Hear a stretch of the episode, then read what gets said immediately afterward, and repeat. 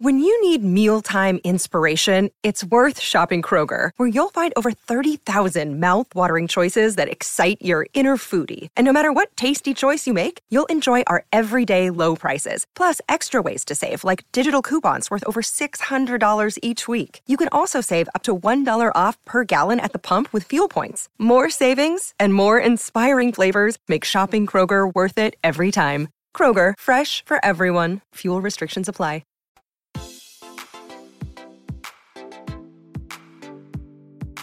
Este es un podcast donde hablamos de todas esas cosas que tu mamá te decía que eran tiempo desperdiciado. Videojuegos, películas, series y más. Somos tres amigos de toda la vida que hablamos apasionadamente de todo lo que nos gusta y más que mantenerte al día con noticias, vamos a compartir nuestras experiencias y recomendaciones. Bienvenidos al episodio número 39 de Tiempo Desperdiciado. Con ustedes estamos los mismos de siempre. Bamba desde Houston, ¿cómo estás? Bien, aquí listos otra vez y eh, disfrutando de, como dijiste vos, del clima espectacular, que vos decís que el clima nunca es espectacular, pero sí, clima espectacular. Daniel, desde Washington, D.C., ¿cómo te va? ¿Qué onda? Ya por lo menos arrancamos mejor este episodio que el último, donde dijimos que era el 37 cuando era el 38. Ulurum. Este por lo menos sí sabemos en qué episodio andamos. Y su servidor Lito desde Guatemala. Hoy el tema, el tema de hoy son top 5 cosas que más miedo nos han dado, eh, ya sea película, sea serie, sea libro, no sé, lo que quieran. literatura. ¿cómo dirías? paranormal experiencia paranormal, experiencia paranormal. Yo creo que ese, caería en el, en el Halloween special de, de tiempo desperdiciado. Oye, este es el especial de Halloween de tiempo desperdiciado. Así que agua si lo están oyendo en la noche solos en su cuarto porque, porque yo creo que va a dar miedo. Y, para aquellos que, que, no celebren Halloween, pues de una vez cámbienle y pongan ahí los Dodgers o algo así. O no, porque no sé, yo porque quiero evitarle problemas a la gente. Escucha, escuchen, miren, para esos que no les gusta el Halloween, hoy Tiempo Desperdiciado trae una nueva dinámica bíblica. ah, sí. hoy es el debut. El debut. El debut del reto bíblico. Pero bueno, antes del reto bíblico, pues siempre empezamos nuestro episodio con qué hicimos esta semana. Entonces, a ver, Dan, ¿con qué te entretuviste esta semana? Bueno, yo mayormente eh, dos cosas hice. Una fue terminé de ver em, The Man in the High Castle temporada 3, que para mí fue la mejor temporada de, de todas. las últimas, em, en el último episodio di como que mi medio review de, de, media temporada, porque solo había visto seis episodios y había dicho que me había gustado mucho. Eh, y sí me gusta bastante la dirección que, em, que se han ido. Creo que lo mencioné la última vez de que, según entiendo, se les acabó el material original de lo que Philip K. Dick había escrito. Entonces aquí ya pues es solo ellos, ¿verdad? Ya llevando la historia donde la quieren llevar, pero para mí lo hicieron muy bien. Eh, terminó, no, no, con un cliffhanger, pero, pero terminó esta temporada 3 eh, dejándome, o sea, yo estaba viendo cuándo sale la, temporada 4, ya la están filmando y todo, entonces eh, sí creo que, que, le quedan tal vez una, dos temporadas máximo, no creo que, que, le pase como The Walking Dead, pero, pero me gustó bastante, creo que ha sido la más, la más sólida así desde el principio a fin. Eh, temporadas de The, Man in the High Castle. Eh, después jugué, pues sigo jugando FIFA, metiendo lo más que pueda de, de, tiempo a eso antes que salga Red Dead Redemption y ocupe pues tal vez un mes. Yo no sé cuánto va a tardar en, en, en, pasar eso, pero por todo lo que están diciendo es un juego largo. Y jugué Weekend League de que, ajá, gran Carlos, estamos diciendo que estresante es jugar Weekend League. Yo siempre me, me burlo de los jugadores de, de, no me burlo, pero me enojo con los jugadores de fútbol cuando se ponen nerviosos y hacen malas jugadas y hacen las cosas que no deberían de hacer. Y yo el weekend diga, la gran desastroso, como ya al final voy ganar. Tres veces me dieron vuelta con, ganando por más de dos goles o en el 90, eh, minuto 90 me empataron un par de veces porque hice así unos pases ridículos porque me ponía nervioso y no sabía qué hacer o solo despejando la ola ni controlando ni controlando la sala, así todo, todo para afuera, todo para afuera, parecía yo. Eh, pero sí, sí, entonces básicamente solo, solo hice eso, terminé man en la High Castle y, jugando FIFA. ¿eh? Muy bien. ¿Y Bamba, qué te hiciste? Eh, este fin de semana, pues, continué viendo Live PD el viernes en la noche, que creo que ya se va a volver la tradición de, de Sara y de, nosotros. Eh, la verdad, lo mismo que les conté la semana pasada, es, es, más, de lo, más de lo bueno en ese sentido. Entonces hicimos eso el viernes en la noche. El sábado, eh, el sábado y el domingo jugué bastante. Hoy sí le entré de lleno a Forza Horizon 4 eh, ya jugué como que toda la parte de introductoria y ya estoy creo que a nivel 16 o nivel 17 de, de, de, mi, de mi rank del driver. Y ya jugué las cuatro estaciones y también ya jugué eh, las diferentes modalidades multiplayer. Eh, la verdad creo que ya, ya hemos hablado un poco de, del juego con en episodios anteriores, pero creo que lo que voy a como que más enfocarme es en las modalidades multiplayer, que la verdad han estado muy entretenidos, o sea, es como que, eh, como es un, mapa de mundo abierto, puedes acceder a diferentes tipos de, actividades, hay, hay, te puedes juntar en una como caravana y ir a hacer diferentes, ya sean carreras o, o hacer diferentes como que retos o misiones en el mapa, por ejemplo, eh, hay un como un dirigible, un blimp, Entonces, que te aparece en el mapa y te lo marca con un círculo rojo. Entonces, vas a ese dirigible y tenés cierto tiempo para llegar ahí, tres minutos, dos minutos, lo que sea. Y eso empieza como que una cadena de diferentes retos, ¿verdad? De que en una parte del mapa tenés que hacer con todo el equipo que vas 20 mil puntos drifting. Entonces miras un montón de carros así en el lodo haciendo como que Tokyo Drift, que la verdad estuvo muy entretenido. ¿Qué risa, en eh, serio? Ajá, o sea, te dicen, te dice el dirigible, tenés que hacer todo, creo que éramos 8 o 10, tenían que hacer 20 mil puntos drifting, entonces toda la mara en esa puros mulas ahí drifting. Todos puros mulas en la ruta haciendo unos drifts todos pelados. Eh, hay otro que dice, tenés que llegar a este punto en menos de 3 minutos. Y, hay diferentes como que retos que vas haciendo en equipo. Entonces ese sentido de co-op es bien virgo. Y, la manera que lo hacen, si no es una carrera competitiva entre, entre, los, entre los jugadores, sino que es como que cooperativo, no te puedes chocar con ellos. O sea, es para evitar que la Mara... O sea, para evitar que la Mara trolee. si estás haciendo el drift y viene otro imbécil y se queda atravesado en la carretera, o en, el, en tu camino le, le, pasas como que invisible, ¿ah? Entonces eso lo, lo hicieron para lo, el co-op y para el free roam, para que la Mara no trolee. Entonces eso me gustó bastante porque, o sea, solo basta un idiota ¿va? que se atraviese en, algo en la carretera donde tienes que pasar para, para arruinar todo. Me arruinó mi modo de juego.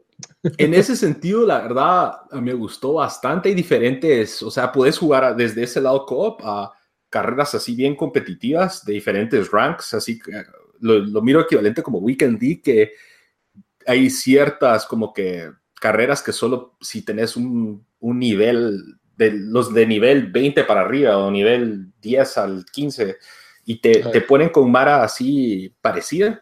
Eh, también jugué un poco eso, la verdad estuvo muy bueno. Y, y, la verdad, la experiencia de Forza Horizon para mí ha sido el mejor juego de carreras que he jugado y el multiplayer le ha agregado más a, todo lo que les he platicado. También el único que has jugado, porque son esas franquicias jugadas de Racing Games o no. Yo antes en mis. Mario Kart y Sonic, y Sonic Racing. Sonic Racing, buenísimo. No, yo la verdad no, no jugué como que muy a fondo. Puente Gran Turismo lo jugaba donde mis cuates y, y todo eso. Yo a un Gran Turismo sí me metí de lleno hasta que llegué como a 46% y el juego es enorme, así que me, me di por vencido. Eh, pero ponétele, va, comparémoslo contra los otros Forza Horizon, que son los que más he jugado. Este ha sido el, el mejor. El mundo en, se es bien dinámico en cómo cambia cada estación. La verdad, súper recomendado. Lo único que sí no me gustó es que para llegar a destapar todas esas modalidades multiplayer, tenés que pasar como que Ahora, unas dos, tres horas eh, de jugar solo. para esta es la, la, pregunta del millón. ¿Es mejor que Ridge Racer o no? Ridge Racer. Para los que no, se, no saben ese, ese chiste, búsquenlo en YouTube. Eh, el presidente de, de, Sony Entertainment, ¿cómo es que se llama? Kaz Hirai. Hirai. Eh, en un E3 presenta a Ridge Racer él es el único que está emocionado en un auditorio como de 5 mil personas presentando Ridge Racer para el PSP. Es bien chistoso. El regreso del Ridge Racer. Pero pues eso es más que todo, Lito. Está bien. Bueno, yo el fin de semana pues aproveché a, cerrar con una serie que ya tenía muy pendiente, que era Maniac, dirigida por Kari, Kari Fukunaga, como se, como se diga, Kari o Kari, no sé. Eh, está protagonizada por Emma Stone y Jonah Hill. La verdad, los dos actores son excelentes, la, serie es muy original, la cinematografía es bastante única, los sonidos, eh, pues la historia es, bastante entretenida, pero aún así no siento que le sobran episodios, eh, ciertos episodios te, te distraen de la trama principal, y entonces me parece que ahí pues pierde un poco la historia, ¿verdad? Pierde, un poco el ritmo de la historia. Eh, hay cosas que no, que no quedan claras, tampoco hay un, la, relación de los dos protagonistas me pareció que queda muy, muy ambigua, pero aún así, pues es muy recomendable la serie, cualquiera la debería de ver, es de lo mejor actuado que ha, que ha tenido Netflix, tiene una muy buena trama, tiene un buen final, como les digo, la serie llena todas las cajitas del checklist, pero aún así siento que no, no termina de sobresalir porque le faltó como que algo que cautive y te atrape y te deje queriendo más en la historia. Yo como que, bueno, suficiente, fue una, fue una serie limitada y, y Bamba, vos estás cocinando ahí un tepanyaki o algo así. No, no, la verdad no estoy ni tocando nada. Siempre acusamos a Bamba de los ruidos. Yo, yo, solo por aquella vez que estaba en el hotel cuando fui en el viaje de trabajo y estaba caminando con mi teléfono y me serví un vaso con hielo y hice un, parecía un terremoto que estaba haciendo ahí. Ya quedé la mala reputación. yo estoy comprando mis, mis, jugadores de la liga MLS para estar listo cuando salgan la liga, así que yo no estoy en mi teléfono, así que no, no sé nada de ruido. Pero entonces, eh, Mania que está en Netflix, la recomiendo. También tuve la oportunidad de ver un cacho tarde a la fiesta, pero nunca le hicimos review a Venom, la cual pues eh, tuvo fama de ser una pésima película, especialmente por los críticos eh, por todo el internet. Aún así, creo que, creo que para ponerle, o sea, en Rotten Tomatoes uno mira y dice Rotten y 30%, yo le pondría 50, pero pero no, no es que se salve mucho. Es la peor película de Tom Hardy por demasiado, porque todas las películas para mí de Tom Hardy han sido buenas. Menos Mad Max, ¿verdad? Por supuesto, es malísimo. Ya, no, ya, no. Órale, órale, muchachos. No, puedo seguir comiendo. Bueno, Mad Max, la mejor película de todos los tiempos, casi. Eh, bueno, eh, sale hablando como gringo y totalmente me dolían los oídos de oírlo hablar así. El, el personaje es como, es, así, douchebag, ¿verdad? El, eh, Eddie Brock, así era, Eddie, Brock en el cómic es un douchebag. Va, y, está bien, pero aquí es medio douchebag, pero tratan de hacer medio bueno porque es el héroe.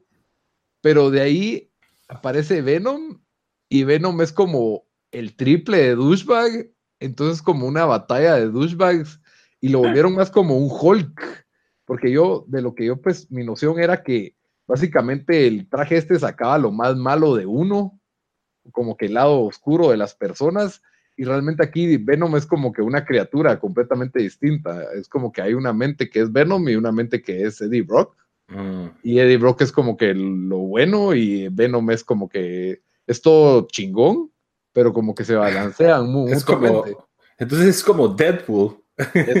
ah, Venom tira un poco a ser un como Deadpool, tira un poco una, combinación, pero obviamente la película esta no es R y, en las escenas que pues sí te dan, tiene un poco de peso porque, por ejemplo, arrancan una cabeza, pero no miras que arrancan la cabeza, ¿me entiendes? Solo sabes que eso sucede. Entonces, como que eh, le da eso un poco de peso, pero le quita al mismo tiempo. El guion es, no ayuda en nada, es, parece de, parece de videojuego, así, así re malo y no hay una historia. O sea, yo siento que si me hubieras dado la película, la mitad de la película de Venom como el origen de Venom en una película de Spider-Man, pudo haber funcionado. Porque, pues, Tom Hardy ayuda un poco y hay un personaje dibujado, pues, de forma diferente o que a mí no mucho me pareció, pero creo que pasable. con, contra Spider-Man, pero cuando la película se trata de este personaje y no tenés una historia, es que realmente no había una historia y se inventaron a otro monstruo aquí totalmente genérico y a un malo completamente genérico. Y, entonces es que no se, no se basaron en el cómic o qué pasó. Yo no, no conozco también el cómic, estoy casi seguro que no. O sea, de lo que yo sabía, Venom no era, no era un alienígena tipo E.T. con personalidad que, que, él tiene básicamente un interés en el, en el planeta Tierra, ¿verdad? ¿Me entendés? Que eso fue lo que, lo que hacen en esta película, que yo, por lo menos cuando yo vi, miraba caricaturas de Spider-Man, eso no era, no era Venom, porque me acuerdo que la misma bausada se le pega a Spider-Man y lo único que pasaba es que él se volvía malo, pero no, no, no, era, no era así como lo dibujaron en esta película y, y pues es un personaje que no agrega nada al mundo de los cómics y realmente creo que Sony aprovecha el, auge de las películas de superhéroes para, para hacer dinero, ¿verdad? Y, y no, y no perderle a la propiedad. No la recomiendo. Y le, fue bien a la película, señor C. Sí, no le fue mal en taquilla, la verdad. Creo que Tom Hardy lo salva. También sale Michelle Williams, que es una, para mí, una actriz muy buena. Y, aquí, pues casi que el, papel es malo. O sea, el papel es malo. Eh, ni ellos dos logran salvar esta película. Y, y no los efectos ya de por sí son son malos, pues, o sea, no, no le llegan a lo que estamos acostumbrados, pero pues eso, eso no arruina la película, sino que es la trama y el guion en sí, totalmente se destruye y claro, no todas las películas tienen que ser una obra maestra, no todas las películas de superhéroes, pues, no todas las películas tienen que ser increíbles, pero por lo menos dame algo de entretenimiento coherente por una hora y media y ya, pues no, no les estoy pidiendo tanto. Realmente Venom no, no, no da nada de eso, ¿verdad? O sea, solo me, me irritaba oír a, Tom Hardy hablar como gringo y, la personalidad de Eddie Brock fue bastante chocante y de ahí con la de Venom era como que un concurso de douchebags y, y no, no, no, no funcionó por ningún lado. La verdad no sé cómo, cómo aceptó ese papel. Está bien. tal vez, lo, sí, bueno, es película, era blockbuster hasta cierto punto, pero lo que si, si le fue tan bien, yo creo que también enseña que no ha habido mucho esta segunda mitad del año en películas. Sí, y, cabal, quiera que no, es un, es un personaje reconocible y un actor muy reconocido. Entonces, esa combinación eh, con un fin de semana que no tenga mayores competencias, como vos decís, pues da fórmula de, éxito taquillero, ¿verdad? Pero bueno, entonces nos vamos al tema central o quieren probar el reto bíblico. Yo, que entrémosle al, al, nuevo juego que tenemos ya este no, yo no sé si va a funcionar. Yo lo que hice fue que preparé tres mini historias y ustedes tienen que averiguar qué historia es bíblica y qué historia no es bíblica. ¿Ok? ¿Les parece? Son, Está bueno. ¿Y las que no son bíblicas son inventadas o es así como que basada en algún cómic o serie o algo? Incluso las bíblicas yo no, les trato de, de dejar lo más ambiguo detalles como época, incluso puedo alterar ciertas cosas pues para que parezca una historia moderna, pero es que sí, la trama central es bíblica. Sería demasiado fácil. Iba, un surfer nadando y se lo tragó una ballena y vivió adentro de la ballena por tres yo, yo, iba a decir si usabas, ¿eh? si usabas los nombres de verdad, era el Dead Giveaway, Iba un tipo que se llamaba Abraham. Pero, y este cuate que tuvo un montón de hijos. Tuvo un montón de hijos. No, pues, pues comencemos, comencemos. El challenge bíblico. Estoy dejando espacio para la, Biblia, la, la, música del challenge bíblico. No sé cuál va a ser, pero. Vamos a la, la, la, película de Moses, tal vez, cuando parten el. el... Va, pues. Em, aquí voy a anotar qué, qué, respondió Daniel y qué respondió Bamba. Va, la primera historia dice sus papás, los papás de este héroe decidieron salvarlo de un evento trágico que, iba a terminar con la muerte, iba a terminar en, la muerte de este, de este bebé. Él resulta siendo creado por personas de otro pueblo y, y cuando creció pues se convirtió en un héroe que luchó por la libertad y la justicia. Realizó proezas heroicas en muchas ocasiones y todo su pueblo lo consideró el, el mayor héroe de todos los tiempos. Eso, eso, me, eso me suena que puede ser o bíblico o puede ser Superman. puede ser Superman o Jesús. No, alguien. Eh, hay, hay, pequeños detalles ahí que te dan, que te dan la pista de que, de que si eso no es. Así que. Yo, yo voy a decir de que esto. Bueno, dale vos, Bamba. O, o voy yo. Dale vos. ¿Cuál era? Uno es bíblico y los otros dos no, ¿así es? No, no, no, no. Las tres pueden ser cualquier cosa. Ah, ok, este es bíblico, digo. Podría ser que ninguna sea bíblica. Yo también voy a decir que es bíblico solo porque para que sea Superman tuvo que haber habido una destrucción de su, pues, o sea, su planeta o su pueblo original, entonces ah, bíblico. Antes que nos des la respuesta, voy a, creer que, ¿por qué creo que esto es decir, pero antes que, que nos des la respuesta, pero si vamos a la, a la otra. No, pero vos qué, vos qué dijiste. No, yo que, decir, yo que bíblico dije. Ah, sí, dijo bíblico. Solo una cosa, o sea, obviamente, Bamba, no voy a decir, ah, se destruyó el planeta, porque no, eso ya yo sé, pero esa es, ese es, ese es mi, la lógica que estoy usando, entonces. Ok, ok, ok. Va, unos maleantes asaltan a una pareja, secuestran a la mujer, la violan toda la noche, ella se logra escapar, llega con su novio casi muerta y cuando llega con él, él la mata, la corta en pedazos y manda los pedazos por correo a, distintas direcciones. ¿Bíblico o no bíblico? Esto, esto suena tan no bíblico que se me hace que va a ser bíblico. es que la Biblia tiene sus pedazos que son bien fucked up, entonces no sé. ¿Qué vas a decir, Dan? Yo me voy con bíblico. Ah, yo también, porque se oye bien viejo eh, Old Testament. Ok, ok. A ver, pues, el nacimiento de este héroe, pues, fue, fue profetizado. Su concepción fue de forma misteriosa. Creció en un lugar desértico. Demostró tener habilidades extraordinarias desde niño. En la adolescencia fue un prodigio reconocido y tuvo una muerte dolorosa. Un imperio fue transformado por su vida. Ese es no bíblico. ¿O no bíblico? Ese es no bíblico es que es tan obvio que es bíblico que puede ser, pero, o sea, Lito puede estar tratando de...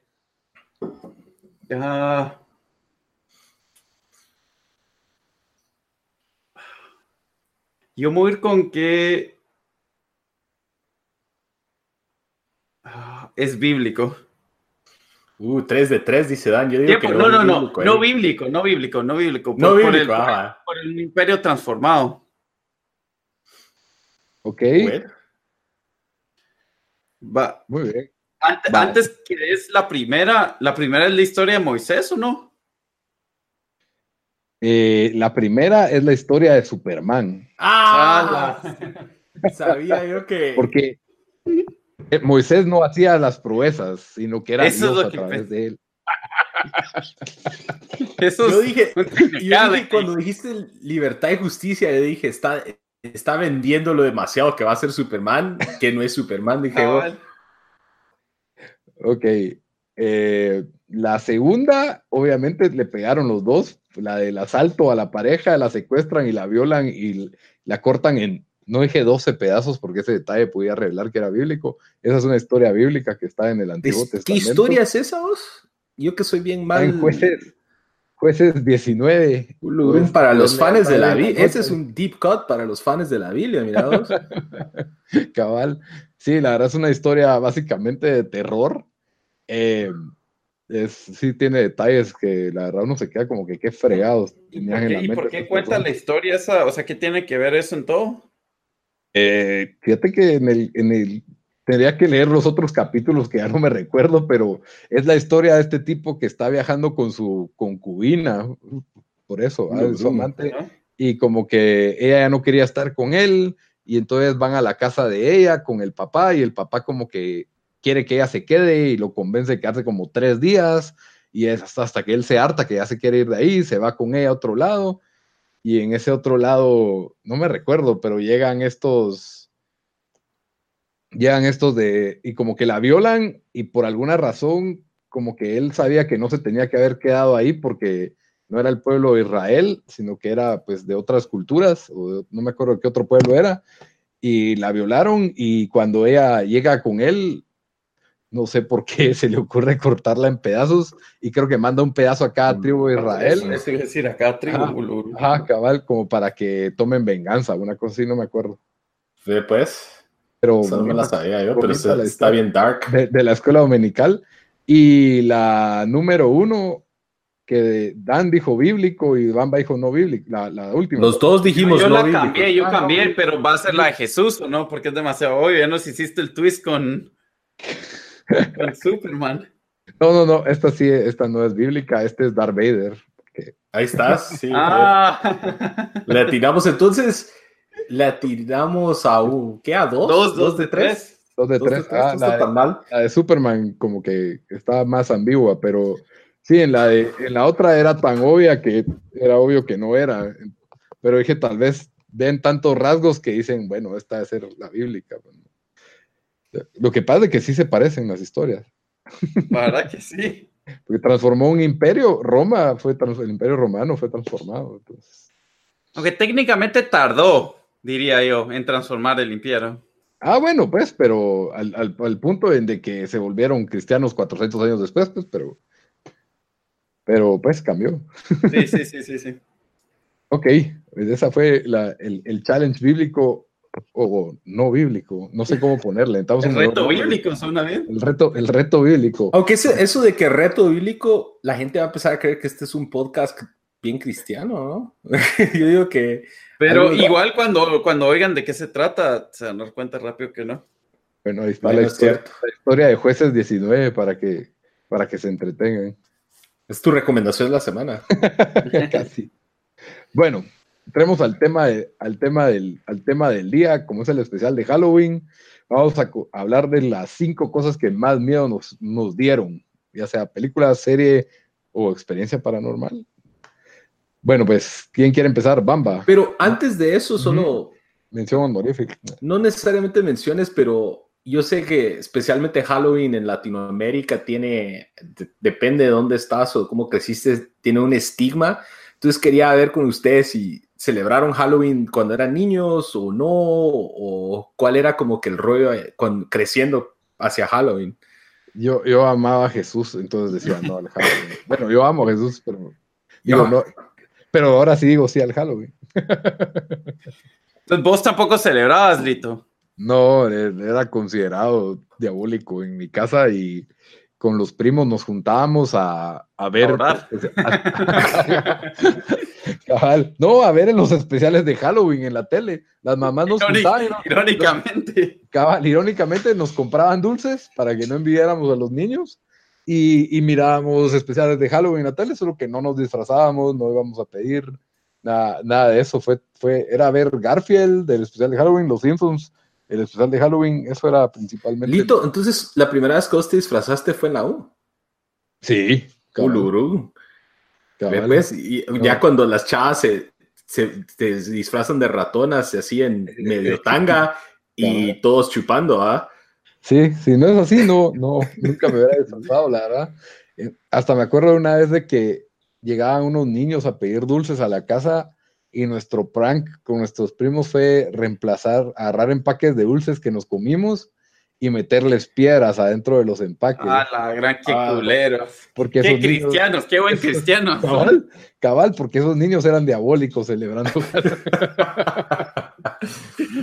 ¿Y vos, ¿Y vos, Dan? Yo, yo igual, en mi casa no, bueno, hasta el día de hoy es celebración no del diablo, ¿verdad? No de, o sea, no, no, no, no buena, es, es, es del diablo, ¿verdad? Por lo más que, que no tiene nada que ver eh, si no miras la historia de Halloween em, con todo eso. Eh, pues, o sea, prácticamente Halloween como lo conocemos es más invento de, marketing que cualquier cosa, como, como Navidad. Pero sí, no lo cerramos en mi casa y en Guate, la verdad, Trick or Treat no es tan, no es tan eh, usual o, o, sea, no, no lo hace tanta gente, pero igual eh, me recuerdo que íbamos a la casa de mi abuelita porque usualmente ya estábamos en, en Eh, o, bueno, en mi casa, pero apagamos las luces para que gente no llegara a tocar.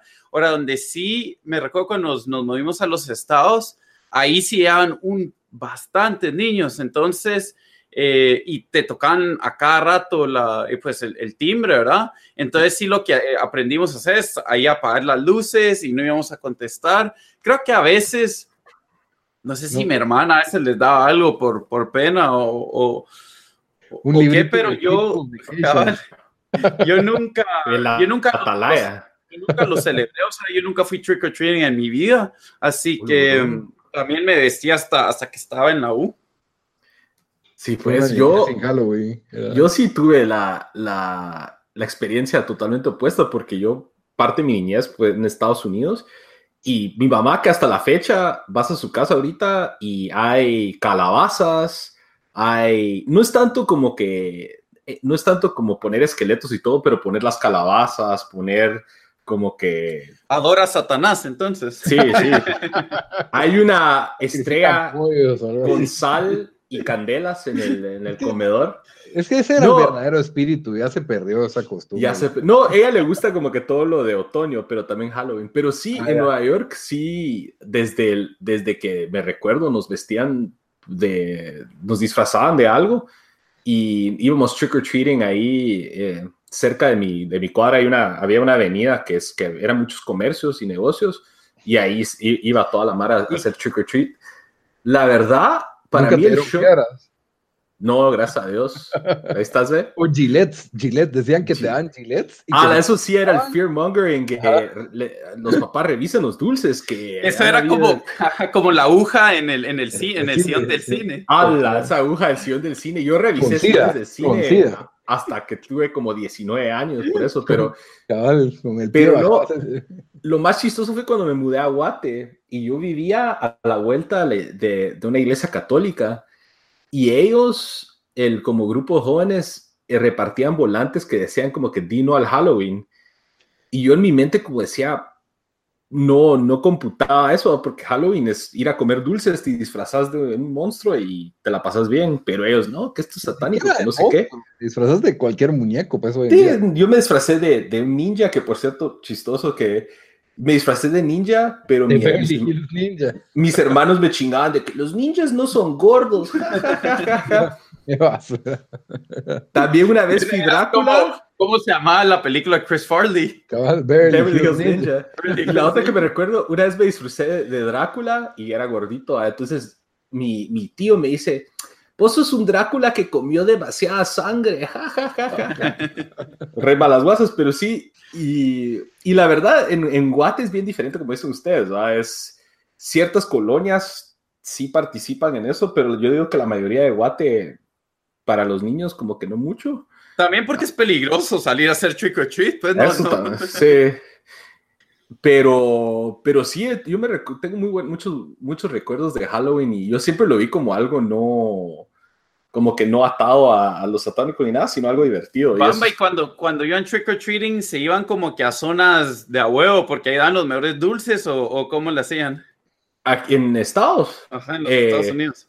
Fíjate que había gente que hacía eso, pero mi mamá por para ahorrarse ese viaje, como vivíamos cerca de esa calle que tenía un montón de, negocios y comercios, todos los negocios daban eh, dulces. Ah, entonces, entonces nos íbamos para allá, pero era chistoso porque ponete, era una avenida que tenía restaurantes, tiendas, eh, oficinas de diferentes cosas y había una oficina de un dentista y él siempre te echaba un cepillo de dientes o, o, hilo para los dientes o cosas así. Y eso, eso me caía mal. Y había un lugar que era, era una venta como de, era una como venta de verduras, que era de unos chinos.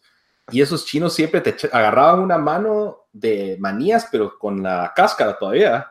Ah, y te echaban la manada de, de, manías con cáscara en tu bolsa y esas también me caían mal. Cabal. Bueno, entonces entremos al tema central, ya que hablamos de Halloween. Bamba, ¿cuál es tu número 5? Bueno, dijimos cosas que nos dieron miedo, ya sea películas y demás, entonces es algo bien diverso. Entonces, para mí, Esto es otra también cuando me acaba de mudar a, Guatemala de, de, Nueva York. Fue la primera, fue cuando en mi colegio, unos que eran evangélicos, fearmongered me con respecto al rapto. ¿Cuántos años tenías? Tenía como 12 o 13. Y yo me recuerdo que estaba... No tenías, no tenías menciones, by the way, ¿no? Yo, yo de una de entrada, una vez. Pues. Entonces yo me recuerdo que fui al colegio y, y, eran unos, eran como cinco o seis, todos eran de familias evangélicas, ¿verdad? Entonces esos eran los que, era el chavo ese que me prestó el cassette de Carman, Lito. Para los que no saben, Carman era uno que se las quería llevar de cool pop cristiano, que hacía sus videos de acción y, cuanta mierda, ¿valito? Sí, era bien elaborado sus videos. Entonces este chavo que... Historias de media hora. Que al final creo que paró siendo gay. Me dice, ah, sí, yo te, voy a pasar una música. El chavo Carman. Ah, yo creo que los dos, pero. pero la cosa es que ese chavo y ellos un día estaban hablando, ¿ah? y yo me recuerdo que les pregunté de qué están hablando, y me eh, contaron todo el rollo del rapto, pero como te lo cuentan en la iglesia evangélica, ¿ah? no así como que, o sea, como que sin. sin. sin sugarcoating it. Fue así como que sí, y todos los. pero ellos dijeron, y todos los que son evangélicos no se van a ir y, van a estar sufriendo aquí en la tierra y no sé qué, no sé cuánto. ¿ah? Y yo me recuerdo que esa noche. Básicamente te dijeron. Cabal, básicamente que te ibas al infierno. Y me recuerdo que los pisados me dijeron, sí, y ninguno de los católicos se va a ir en el rapto. y yo, como que, ¿qué? Y la verdad, me ahuevé, no lo voy a negar, porque yo no sabía, pues, o sea, yo, mal católico que era, no sabía muy bien de casi nada. Entonces, hice, al final de cuentas, hice mi investigación, pero yo me recuerdo que esa semana creo que nunca había orado como esa semana para, para que, es que, Lito, la historia del rapto es medio pisado, ¿o no? Sí, o sea, yo, yo por ahí va mi número 5, más o menos. Porque básicamente dice que, como This is the End, la película de This is the End, que todos los que están en buenos términos con, con el señor de arriba, se van al suave y los demás quedan a comer mierda y que de, de la bestia y que no sé qué putas, ¿verdad? Entonces me recuerdo que fue una huevón y de ahí cuando te lo cuentan en el lado, en la iglesia católica, no te lo venden tanto de miedo como estos, me imagino yo que así aprendieron ellos, ¿no? Cabal, en la iglesia católica ni el rapto creen, creo.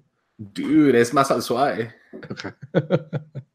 Pero sí, yo creo que no hay nada, o sea, si quieres ahuevar a alguien, especialmente a alguien en Latinoamérica, a esas edades sensibles, tirarles algo de la Biblia y es bien fácil. Es, bien, fácil. es bien fácil. Bueno, ¿sabes qué? Yo voy a decir mi número 5 de la mano, aprovechando que hablaste de eso, porque yo, como número 5, tenía el libro de Apocalipsis. porque, porque yo, ese, ese, ese libro, cuando tenía, estaba en quinto primaria o sexto, y me acuerdo que la maestra de Biblia, porque iba a un colegio cristiano evangélico, el Shaddai, la maestra de Biblia preguntó, ¿qué libro de la Biblia quieren leer? Obviamente, y todos dijeron así, el Apocalipsis, sí, muchachos. Queriendo llevárselas de machos. Y, y, obviamente cuando lo lees es un libro donde habla de un montón de criaturas, habla de bestias, habla de, de que se va a destruir la tierra, de, que, de enfermedades, de guerras, de pestes, y, todos estos eventos que van a destruir el fin del mundo y ay, de la marca de la bestia. Y me acuerdo que tengo unos tíos que son algo engasados con el tema y también pararon hablando de eso porque como que se volvió moda el tema entre, entre varias personas evangélicas y había, tenían impresa una, una hojita que decía lista de profecías antes del año 2020, algo así. Y, Así caso que para el año 2000 ya había empezado la Tercera Guerra Mundial, ¿verdad? O sea, olvídate que misiles Estados Unidos va a entrar en guerra con Rusia y China se va a meter y todos le van a declarar la guerra a Israel y va a haber un desastre nuclear en toda Latinoamérica. Yo creo que eso era como que cosa de que en varias iglesias, porque yo me recuerdo haber visto al mi colegio que alguien llevó una hojita con todo eso y que esto ya, esto ya, todo esto ya pasó, que no sé qué, está pasando, ya está cabal. Siempre te dicen, miren, dice que va, se van a oír de que van a haber guerras Y miren, ahorita hay guerras en todos lados. Es, siempre me da tanta risa cuando dicen eso. Cabalme, eh, solo side note, me lo di una eh, testigo de Jehová que, que, le estaba hablando, me dice, mira, el mundo está peor, mira todas las guerras que hay. Yo le digo, bueno, la verdad, Europa ha tenido paz por 50 años, que nunca en nuestra historia ha pasado eso, y la verdad hay menos lugares en guerra. Y eso se quedó como que, bueno, sí, pero igual hay un montón de conflicto en todo el mundo, ¿sabes? Como el mundo siempre está en guerra. Cabal, es, es parte de la humanidad, pero, pero sí, o sea, todo eso te hace pensar en que ¿y si yo no me voy? ¿Y si yo no me voy en el rato? ¿Y si me voy? ¿Y si me quedo? ¿Y, y si se van mis papás y yo me quedo? ¿Qué va a pasar conmigo? Todo ese, todo ese tipo de, de pensamientos culpables ¿verdad? Que, que, tiene uno. Entonces, y eso, como vos decís, Lito, va atado de, de lo que cuando me ahuevaron con lo del rapto, porque empezaron a tirar todas las cosas de que iban a pasar a la gente que se quedaba atrás. Cabal. Y yo dije, puta, yo ya pisé, dije, yo no me voy a ir y Pero, voy a comer en lugar de decir me voy a volver evangélico. yo, ya porque yo ya había, ya había tirado la toalla, tú, yo dije, aquí quedé, ¿qué metía? Pero sí. Era todo con tal de no escuchar más música de Carmen. Mira, vos me prefería quedar para el rapto. Sí, la verdad es que sí es bien traumático, porque sí oía uno conversaciones de los papás. No, y, y, uno como que, papá, pero no te da miedo. No, si uno se va a ir con Dios, mijo, no te preocupes. que, que, la luna se va a convertir en sangre y uno se queda como que, ¿qué? O sea, sí, la verdad es que sí, sí, sí daba miedo. Ahora, es como, sí como un video musical de Slayer, suena el apocalipsis. Bueno, la canción de Number of the Beast fue inspirada Buenísimo. en un pasaje de Apocalipsis. Pero bueno, ya salgamos del apocalipsis. Dan, ¿qué es tu número 5? Eh, bueno, yo, bueno, la verdad voy a decir esto, casi todas las películas, eh, o todo, películas, juegos o cosas que, que, tengo en mi lista, eh, lo que más me dio fue cuando era más, más chiquito, ¿verdad? Sí. Eh, entonces, tengo aquí algunas de, unas menciones que rápido voy a, voy a decir que tal vez son películas que han salido últimamente, digo, últimos 10, 15 años que, que sentí que eran, que, que, daban algo de miedo, que eran bastantes, bastantes buenas en ese, en ese género. Eh, puse Rec, que, que para, ajá, que para mí es buena, buena película de miedo, eh, que tal, de, de, de está, está, en mi lista, está en mi lista, está en mi ah, lista bueno, también. La la bajar. Bueno, Paranormal Activity, la película no tan buena tal vez, pero a mí todo lo que tiene que ver con fantasmas, y van a ver con mi número uno, porque digo eso, me da, o sea, ya, ya en sí me da, me, me, da miedo siempre que tengo una pesadilla, tiene que ver con que estoy viendo algo o hay un fantasma. Entonces, bueno, una de las pesadillas que tengo. Eh, después de Texas Chainsaw Massacre, si no, no, no, o sea, tal vez no me dio tanto miedo, pero sí me dejó marcado en el sentido de que cuando después yo viví en, en Texas, eh, y, me, y me, me, recuerdo que manejaba, no sé, manejaba, iba a Dallas, ¿verdad? Y tenía que manejar seis horas. Me recuerdo que a veces me da, digamos, si me tomaba un exit para ir a comer, yo qué sé, McDonald's o lo que sea, y pasas por estos, estos eh, estos pueblitos bien chiquitos y te metes como a los back roads donde miras Confederate flags y decía puta y, y gente en sus porches todos blanquitos decía aquí puta qué, aquí si hay un loco te agarra ¿eh? cabal si aquí se me queda el carro estos pisados me van a me van a me van a matar. O sea y esto ya lo pensaba de 20 22 años sí, entonces ¿ah? me dejó marcado. Y por último Alien que creo que um, o sea la primera especialmente si es una película la verdad, tal vez más, más de suspenso, diría yo, pero que sí, que sí me dio, eh, que sí me dio algo de miedo, pero bueno, metámonos a la número 5, que yo puse un videojuego, eh, no el que todos piensen, pero es Dead Space 1. Ay, cabal, eso estaba pensando, eh, no, Resident Evil o algo así, pensé que oh, pues, la mayoría, me imagino, estaban pensando. Eh, que sí, sí, pero Dead Space Dead Space 1, la verdad, el, el, 2 para mí es mejor juego, pero Dead Space 1 es más como juego de horror. Eh, excelente juego también. Si alguien no, no lo ha jugado, lástima que, que Dead Space 3 me arruinó la franquicia y pues ya no, ya no hicieron más. Eh, malo fue? Pues no fue tan malo, pero fue más juego de acción que de terror. Ah, ya. Eh, este juego Eh, la verdad me recuerda un poco a Event Horizon, la película. Eso iba a decir, ajá. Que va a estar después en mi lista, que me dejó marcado por, de por vida esa película, porque es, ajá, es, es, una película, eh, perdón, es un juego donde tiene que ver mucho con que eh, los personajes, eh, o sea, la, el, el, el, alien malo, básicamente los engaña en su mente, ¿verdad? Entonces miran cosas que, que no hay ahí o, o, básicamente es como un, un, alien del infierno, ¿verdad? Entonces me recuerdo que cuando jugué ese juego hasta tenía pesadillas con eso y, y si hay buenos momentos en el, en, en el juego de miedo, eh, o sea, que te hacen saltar, ¿verdad? De suspenso y, y, y, que sí dan miedo. Entonces, por eso lo incluí en mi, en mi número 5. Y también fue un juego que jugué ya de grande, o sea, ya tenía más de 20 años y para que tuviera ese, ese impacto, sí, sí, sí me gustó. Entonces, por eso lo incluí en la, en la lista. Sí, yo la verdad soy lo peor para juegos de miedo. No, no, sí, vos no, los jugás, ¿verdad? No puedo, no puedo, no puedo, no puedo. demasiado miedo, me, me, me atrapa el miedo así, mucho. Pero sí, ese juego se me hizo cabal como Event Horizon de video game. Sí, yo, yo, solo jugué el demo y me quedé como que ni tu madre que voy a comprar este juego, pues no, no lo voy a jugar. Pero bueno, Bamba, número 4. Bueno, siguiendo con tema de juegos, este es el juego que creo que más miedo me dio jugarlo. Eh, fue el primer Bioshock. Eh, sí, da miedo aparte de que el juego sí es, es, crea una atmósfera como que bien, como que oscura y es, es el, el, ambiente es así como que de mucho suspenso. Yo cuando lo jugué, uno fue cuando estábamos de pasantes en Nevaj, Quiché, que para la gente que no conoce Guate es un pueblo que está como que cinco o seis horas de la capital hacia las montañas. Eh, y yo ya en ese pueblo Ah, todavía no estaba como que en buen estado mental porque ya no quería estar ahí. Entonces yo agarraba un bus, o, eh, dos buses desde Quichea a Guate, a la casa de mis papás, todos los viernes. Entonces a veces llegaba el viernes en la noche o si me iba por otro pueblo, llegaba viernes de madrugada a, directamente a jugar Bioshock. Entonces llegaba a jugar Bioshock a las 12, 1 de la mañana y solo jugué Bioshock eh, de noche, nunca lo jugué de día. Como debe ser.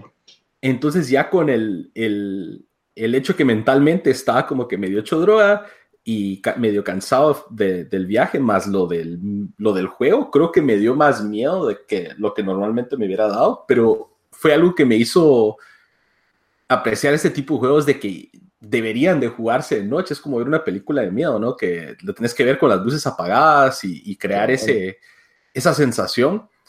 Y Bioshock creo que fue la primera vez que en realidad tomé ese approach y la verdad, sí, o sea, es un juego que te hace saltar o, cosas tan sencillas como que estás caminando y te, acabas de pelear con unas como que mujeres locas que tienen como máscaras de conejo y qué sé yo, y ya estás como que algo on edge y de repente solo, solo oís un como ruido y que si es un, ponétele un bote de basura que está rodando.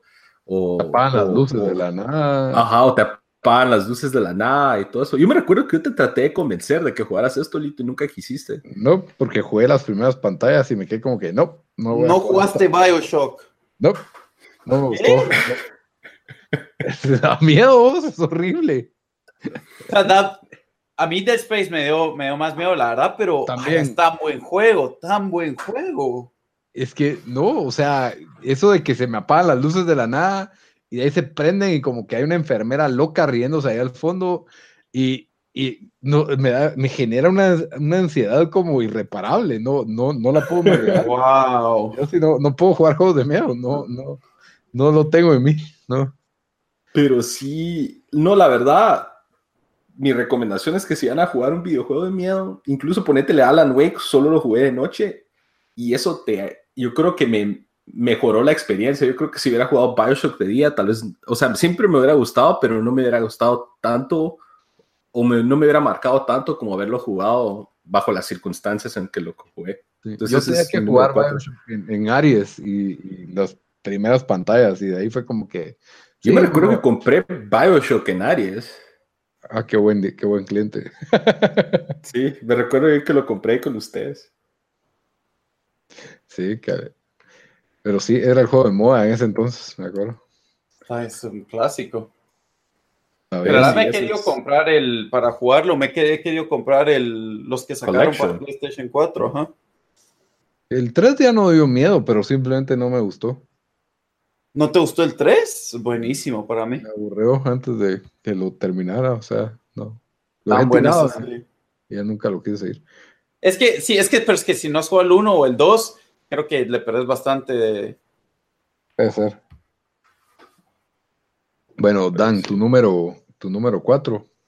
Bueno, mi número 4 es una película que tal vez también creo que la vi cuando tenía 20 o por ahí.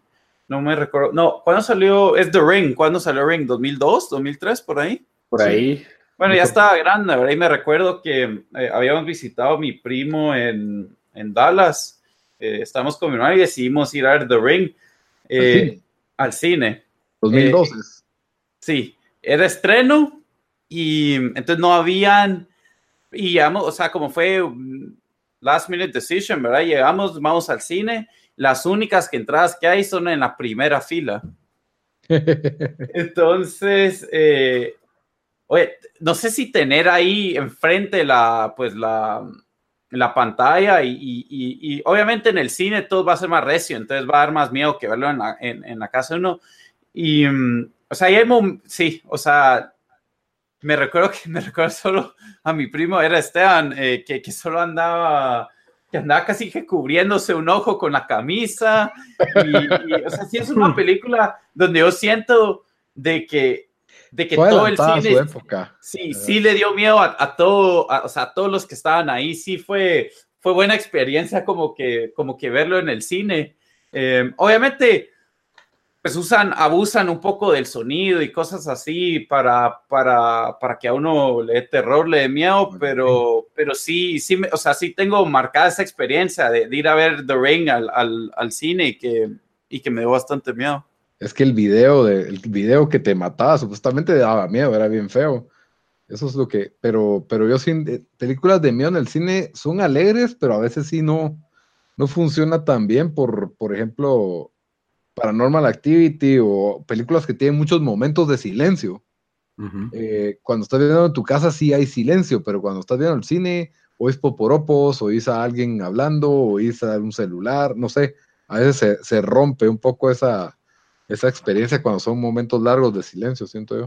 Yo personalmente, yo prefiero ver películas de horror así en mi casa que en el cine. Eh, yo sé que algunas personas, creo que tal vez en las de cine son mejores, como vos decís, las que tal vez tienen más gore o más como que violencia, pero las de mucho suspenso, es bien fácil que el cine te arruine la experiencia porque solo basta escuchar a alguien comiendo poporopos, por ejemplo, o hacer un ruido o algo y te mata ahí la, la vibra, por así decirlo. la experiencia. Está bien, ok. Mi número cuatro es donde comenzó mi miedo a los videojuegos. Eh, yo había jugado, ¿cómo se llamaba? Wolfenstein 3D, creo que se llamaba el juego. Y era de los, era creo que el first person, el first first person shooter, la verdad. Y mm, me recuerdo que este cuate, eh, su papá tenía una venta de computadoras y de programas de computación y tenía Doom, acababa de, de, como que era nuevo Doom en compu, ¿verdad? Y Doom era como Wolfenstein a otro, a otro nivel, ¿verdad? O sea, era con demonios y que el infierno y todo ese rollo. Y yo me acuerdo que lo estuve jugando con él y como que nos asustábamos y nos daba miedo, pero me parecía una experiencia como que divertida. Total, desde que de alguna manera, bajo ardid y engaño, convencí a mis papás de que me compraran Doom sin que ellos supieran qué era, ¿verdad? Pues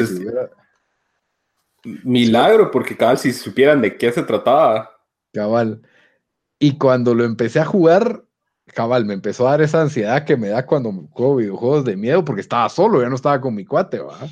Y desde la primera pantalla, que yo no la había visto. Y entonces me empezó a dar un montón de miedo. Dije, no, ya, ya no puedo seguir jugando esto, lo voy a apagar, lo voy a quitar. Pero cuando vos le decías a ese juego de Doom que te ibas a salir del juego, te decía como que si te salís el diablo se te va a meter en la compu, una cosa así. ¿De verdad te decía eso? Ajá, era como un chistecito. ¿Cuántos años tenías vos? He tenido unos 11, 12 años tal vez. ya estabas grandecito para creerte eso. Pero yo me quedé como que, ah, qué chingados traje a mi casa, así como que traje el tablero de Ouija a mi casa, ¿me entendés? Yo sí me quedé como que hasta me sentí mal, me dio miedo, me cubrí con la sangre de Cristo, reprendí, o sea, yo sí me, me arralé y quité el juego y, y, ya tenemos que ir a cambiar este juego a la tienda porque no lo quiero. O sea, eh, me dio demasiado miedo y fuimos a cambiar el juego. Después. Cabal. Eh, sí, Doom, ahí fue donde comenzó y me di cuenta que no, no puedo jugar juegos de miedo. O sea, Doom te arruinó entonces, Lito. Me arruinó porque el diablo se metía en el aparato. Entonces ahí sí ya no se puede. Pero los nuevos juegos ya no traen ese mensaje, Lito, los puedes jugar. Sí, pero no sé, a mí me da esa como ansiedad espantosa. O sea, si lo jugara con un cuate o cooperativo, tal vez sí, pero así solo no, no puedo, no puedo. Me da, me, me, Deberías ir para poder quitarte este miedo. Cabal, pero es lo que le ha de dar a la gente que no, que no mira películas de miedo. Yo me quedo como que, ¿y por qué no miras? O sea, qué ridículo que no mires películas de miedo, pero cabal, no.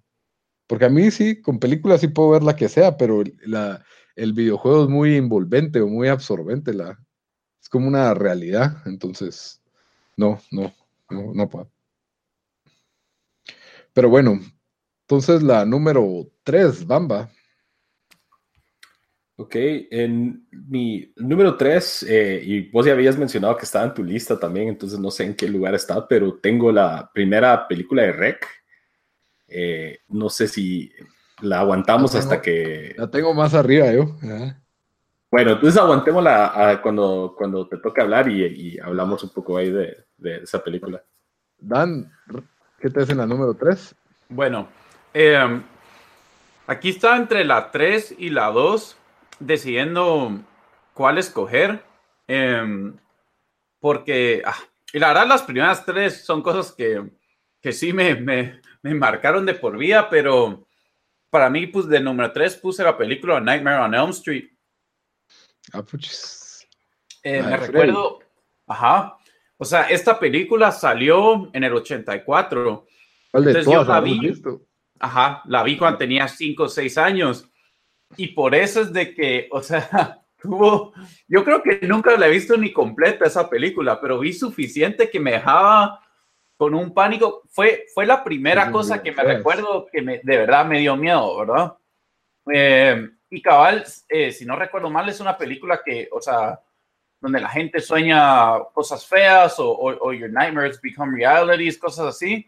Y Freddy se mete. Si te vas a dormir, Freddy se mete en tus sueños y te puede matar.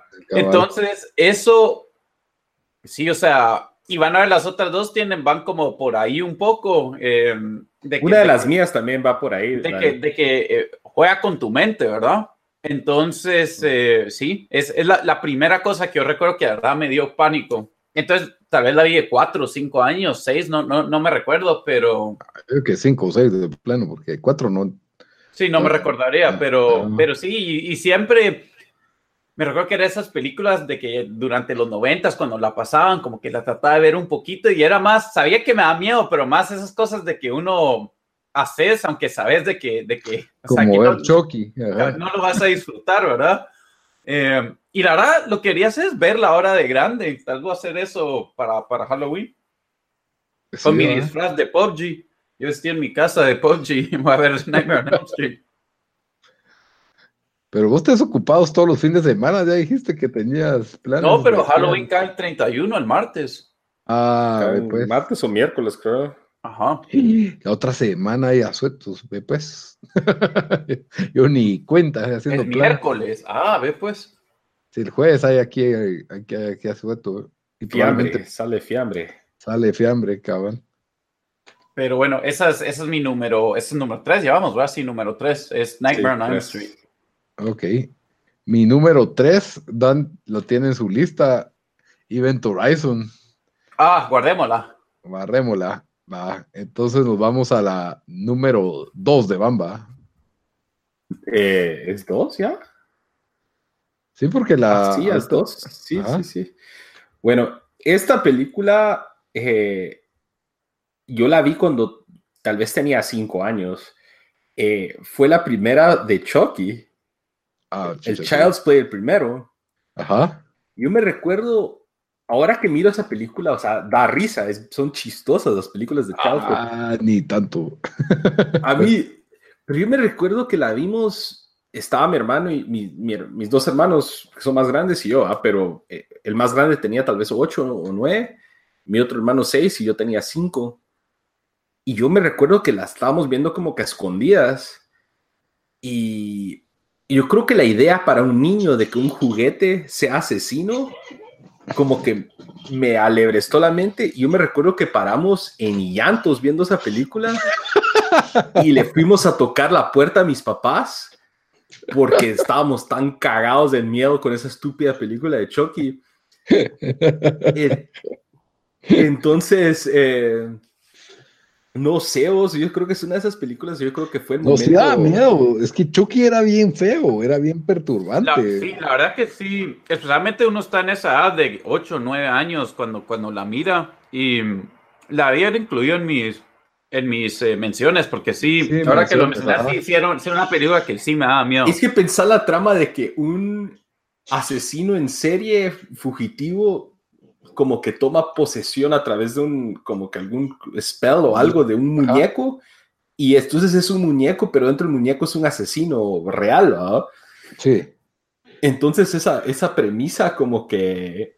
Y el pobre chavito, el, Land, el Andy, todo feliz con su juguete Good Guys. ¿Y, que nadie este le cree. Y nadie le cree, pero este es el juguete anda matando medio mundo. ¿ah? Y creo que lo otro que me daba bastante miedo también la voz del actor que hacía de Chucky.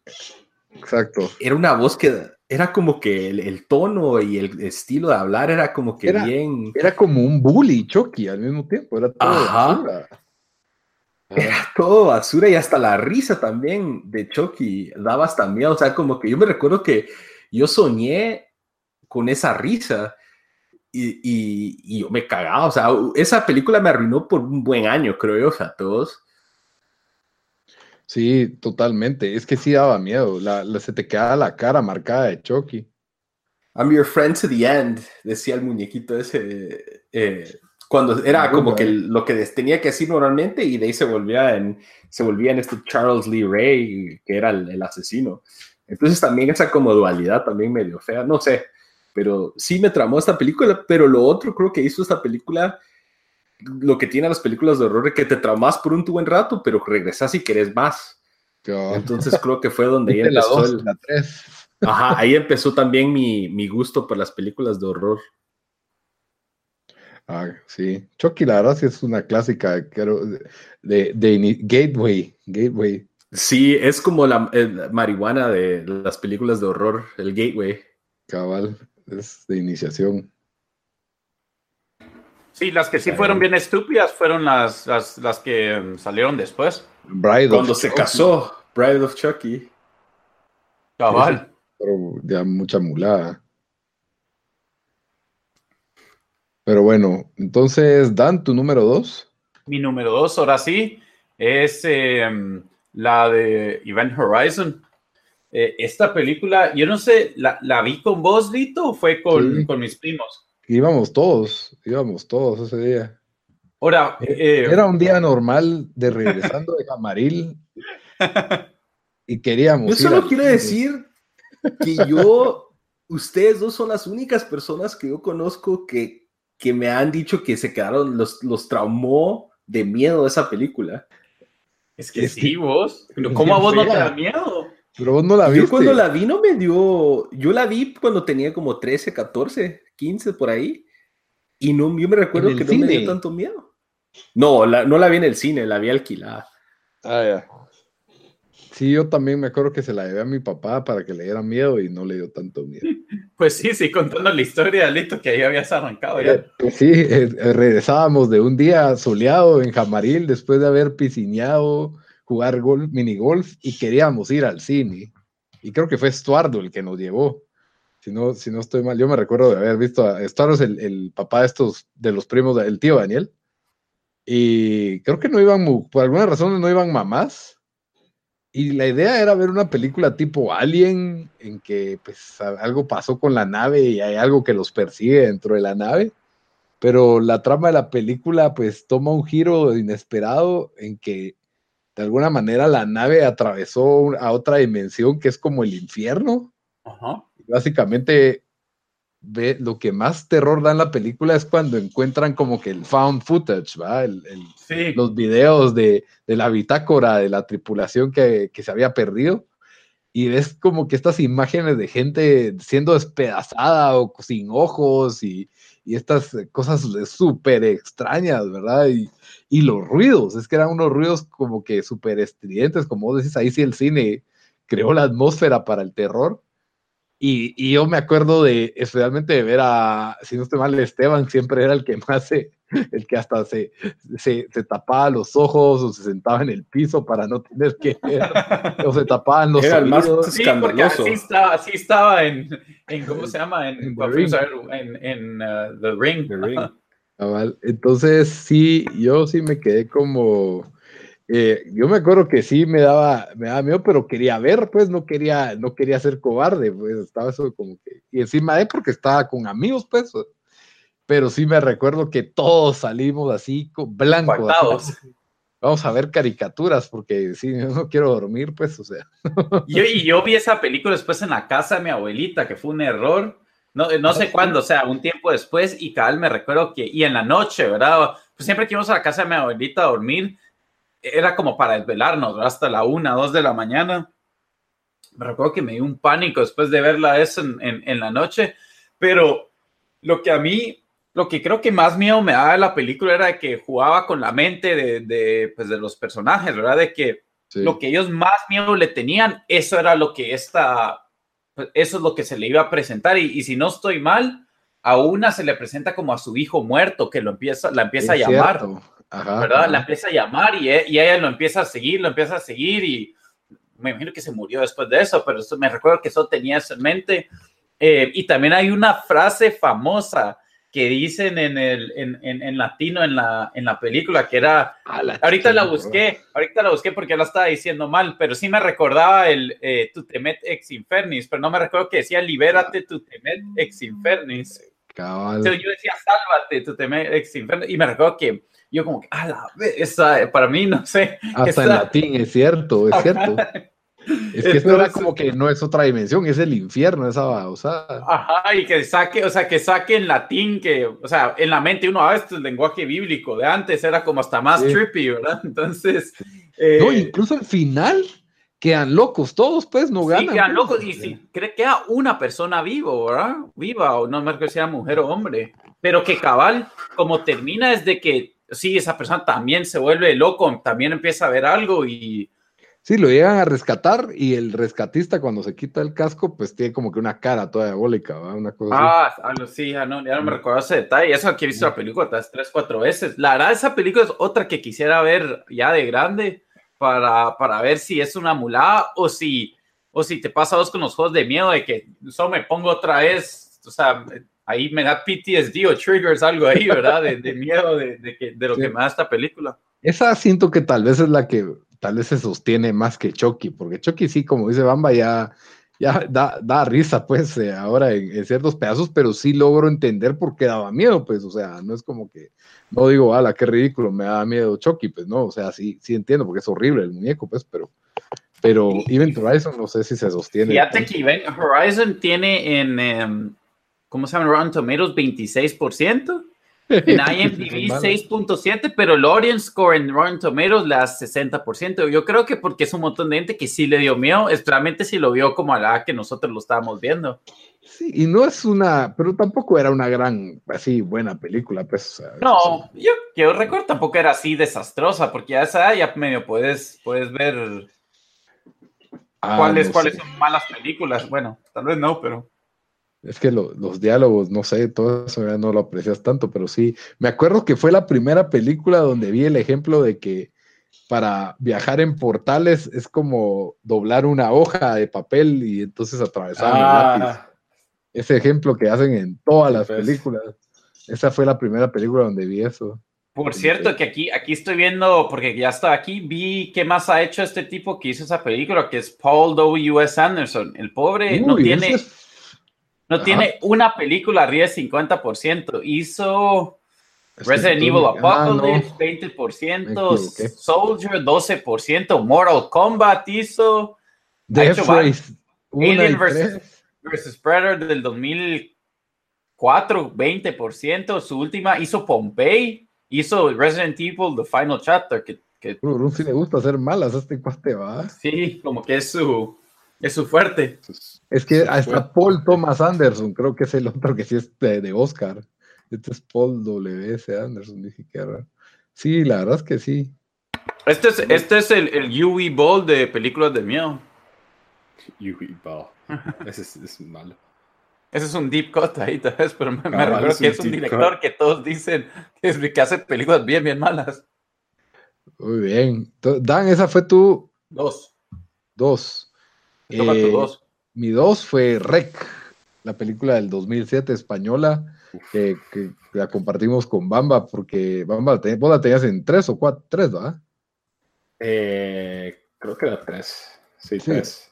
La tenías en tres, ajá. Y la vimos juntos, cabal. Rec fue, si no estoy mal, ese día, creo que, no sé, estuvimos casi que... Vimos actividad paranormal. Sí. Rec y Rec fue la última, vimos actividad paranormal Rec. ¿Y cuál es la otra de, del, del diablo? Que es una no, no, el diablo que es una viejita. Drag me to hell. Ah, Drag me to hell. Sí, sí, sí, fueron tres. Ese fue, nos echamos el, el, triplete, eras vos, estaba tu hermana, eh, Mimo, y otros, Mimo, Rudy. Y Amán, creo. Y Amán, ajá. Pues sí, entonces, bueno, un montón de gente que, les importa quién era, pero... Pero solo estoy recordando que éramos un grupo como de cinco personas que vio la película. Y después de haber visto Actividad Paranormal, que ya nos había dejado bastante asustados, decidimos ver Rec porque masoquismo. Y fue también porque yo era... Eh, fue una fase que yo tenía, que yo miraba películas de horror casi que todas las semanas y yo estaba necio tratando de hacerlos ver diferentes películas, me recuerdo yo. Y yo no había visto Rec. Yo no había visto Rec, esta era nueva. Y me recuerdo yo que la vimos ahí en la sala ahí de tu casa, luces apagadas, eran como la una de la mañana, dos de la mañana cuando empezamos a ver también. Y había un frío horrible y creo que ya después de Paranormal todos estábamos zurrados, pero Rec como que nos iba a relajar porque se miraba más como una película tipo Resident o qué sé yo. Suspenso. ajá, como ah, Scream o algo así. Ajá, y entonces así comienza. pero, pero, el twist de la película de que no eran zombies, sino que eran endemoniados y una ese qué buen twist fue ese, la verdad. Y que había una niña que le habían hecho experimentos y, entran al apartamento donde estaban haciendo todo eso. Oh, Hay crucifijos y un montón de cosas así.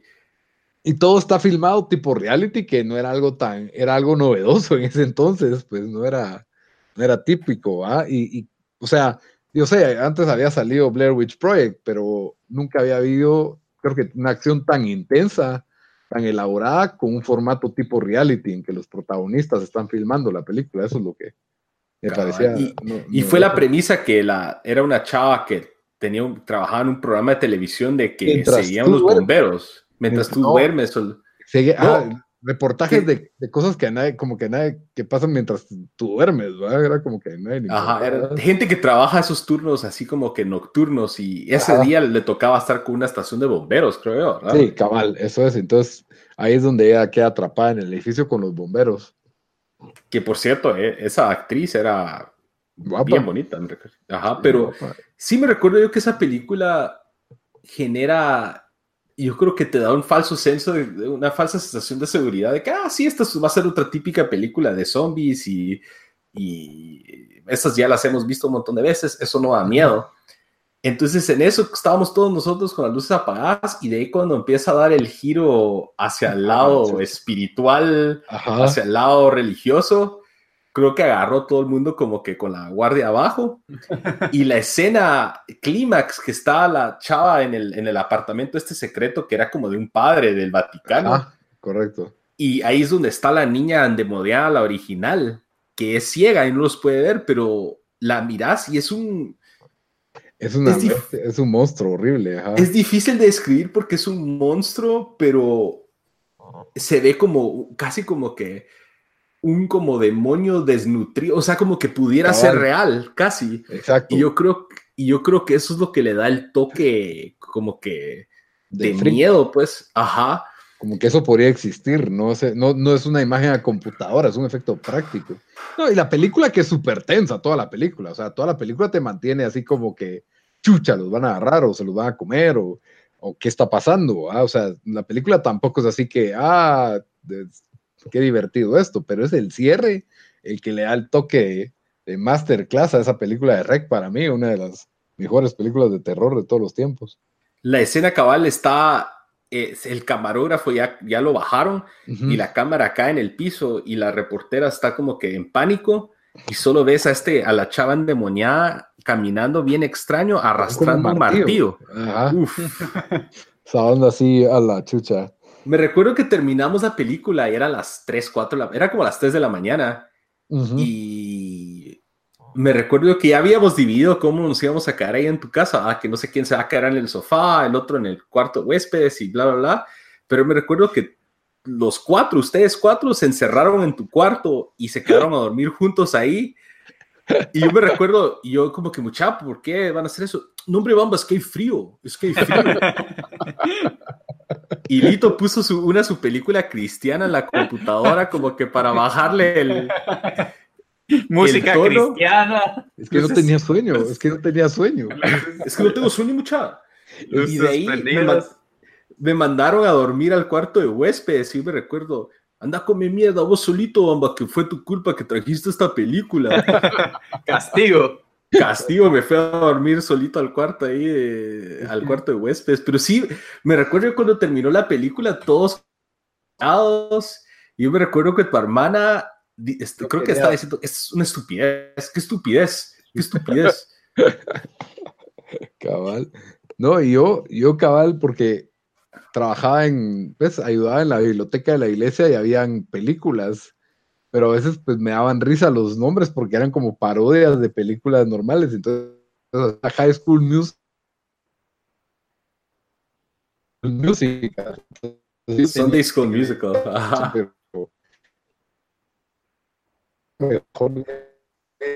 tan mala que, que ni siquiera daba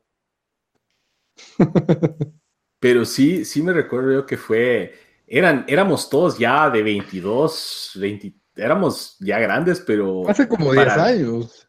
Fue hace como 10 años, sí, de como 22, 23 años, pero ver a un grupo de gente de esa edad, todos como que medio choqueados, para, e, por eso está en mi top 5, pues, o sea, creo que no ha pasado algo así desde que vimos esa película, o, o al menos no me ha pasado a mí. Sí. Muy bien, esa fue tu número mi número 3 y tu número 2. Mi número 2. Ah, va. Entonces vamos con tu número 2, Bamba. Mi número 2. No, ya di mi número 2, fue Child's Play. Ah, entonces. Ahorita toca el número 1. Número 1, ok. Bueno, yo creo que lo hablé en, el, en, el en un episodio pasado, pero es una película que se llama Fire in the Sky. No sé ah, si la han visto. Ya no la eh, No, yo no. Esta película salió creo en 1993 y se supone es basado en, una historia real o en una supuesta historia real y se trata de unos, eh, ¿cómo se diría? Los que, de loggers, eh, ah, leñadores. Lumberjacks, como leñadores, ajá, de unos leñadores en, creo que en, Estados Unidos, en, el, eh, en Arizona, creo que un día están terminando una jornada de trabajo y ven lo que parece ser fue como un incendio en el bosque, eh, de ahí Fire in the Sky. Entonces el, van hacia el incendio y que esa es una nave extraterrestre. La verdad la película dura como una hora y media, dos horas casi, pero la, la escena que da miedo dura como 10 minutos. Es el momento en que, bueno, están los tres leñadores en el pick-up, nadie se quiere bajar, todos están cagados, y el que está manejando decide bajarse para ver a ese es el pisado que se llevan, eh, que hasta la fecha jura que esto pasó y que esto es real. Eh, lo suben a la nave y en esos 10 minutos, o sea, él lo, tienen como en una, en un como tanque, por así decirlo, pero es un como, parece como de materia orgánica, entonces parece como que membrana y líquidos y no sé qué diablos, y se sale él del tanque y empieza como que a flotar va en la nave, pero lo que da miedo es que lo jalan extraterrestres como los que nos imaginamos nosotros o los que nos ha hecho imaginar el cine y todo eso, cabezones, flacos, todos medio feos. Ojos achinados lo empiezan a arrastrar por la nave y lo ponen en una mesa y le empiezan a hacer unos experimentos. Esos 10 minutos, yo creo que antes de ver, de, ver esta película ya tenía algo de miedo de la idea de la posibilidad de que extraterrestres te pudieran raptar o, llevar. Y esta película me arruinó por unos buenos 5 o 6 años. Yo creo que la vi cuando yo tenía como 8, 9. Y yo creo que hasta los 13, 14 años tenía un como medio en la parte de atrás de mi mente, especialmente si nos íbamos a alguna casa o, de algún familiar o algo que estuvieran en medio de la nada. Y yo tenía miedo de que me iban a llevar porque dije, bueno, aquí ya me llevaron estos pisados, me va a pasar lo de la película y ya con mi mierda. Y aparte de eso, creo que estaba muy de moda en esa época de los noventas, todos esos shows de eh, como en primer impacto y todas esas ondas que nave extraterrestre vista sobre la Ciudad de México. Entonces, esa como que, esa como fiebre de los extraterrestres más esto, dije, bueno, ate los dos puntos, ¿va? Eso es lo que te pasa si te, si te llevan estos pisados, te meten agujas y te hacen mierda. Y ahora se están viendo todas estas como que apariciones de extraterrestres. En algún momento voy a comer mierda. Esa fue mi lógica.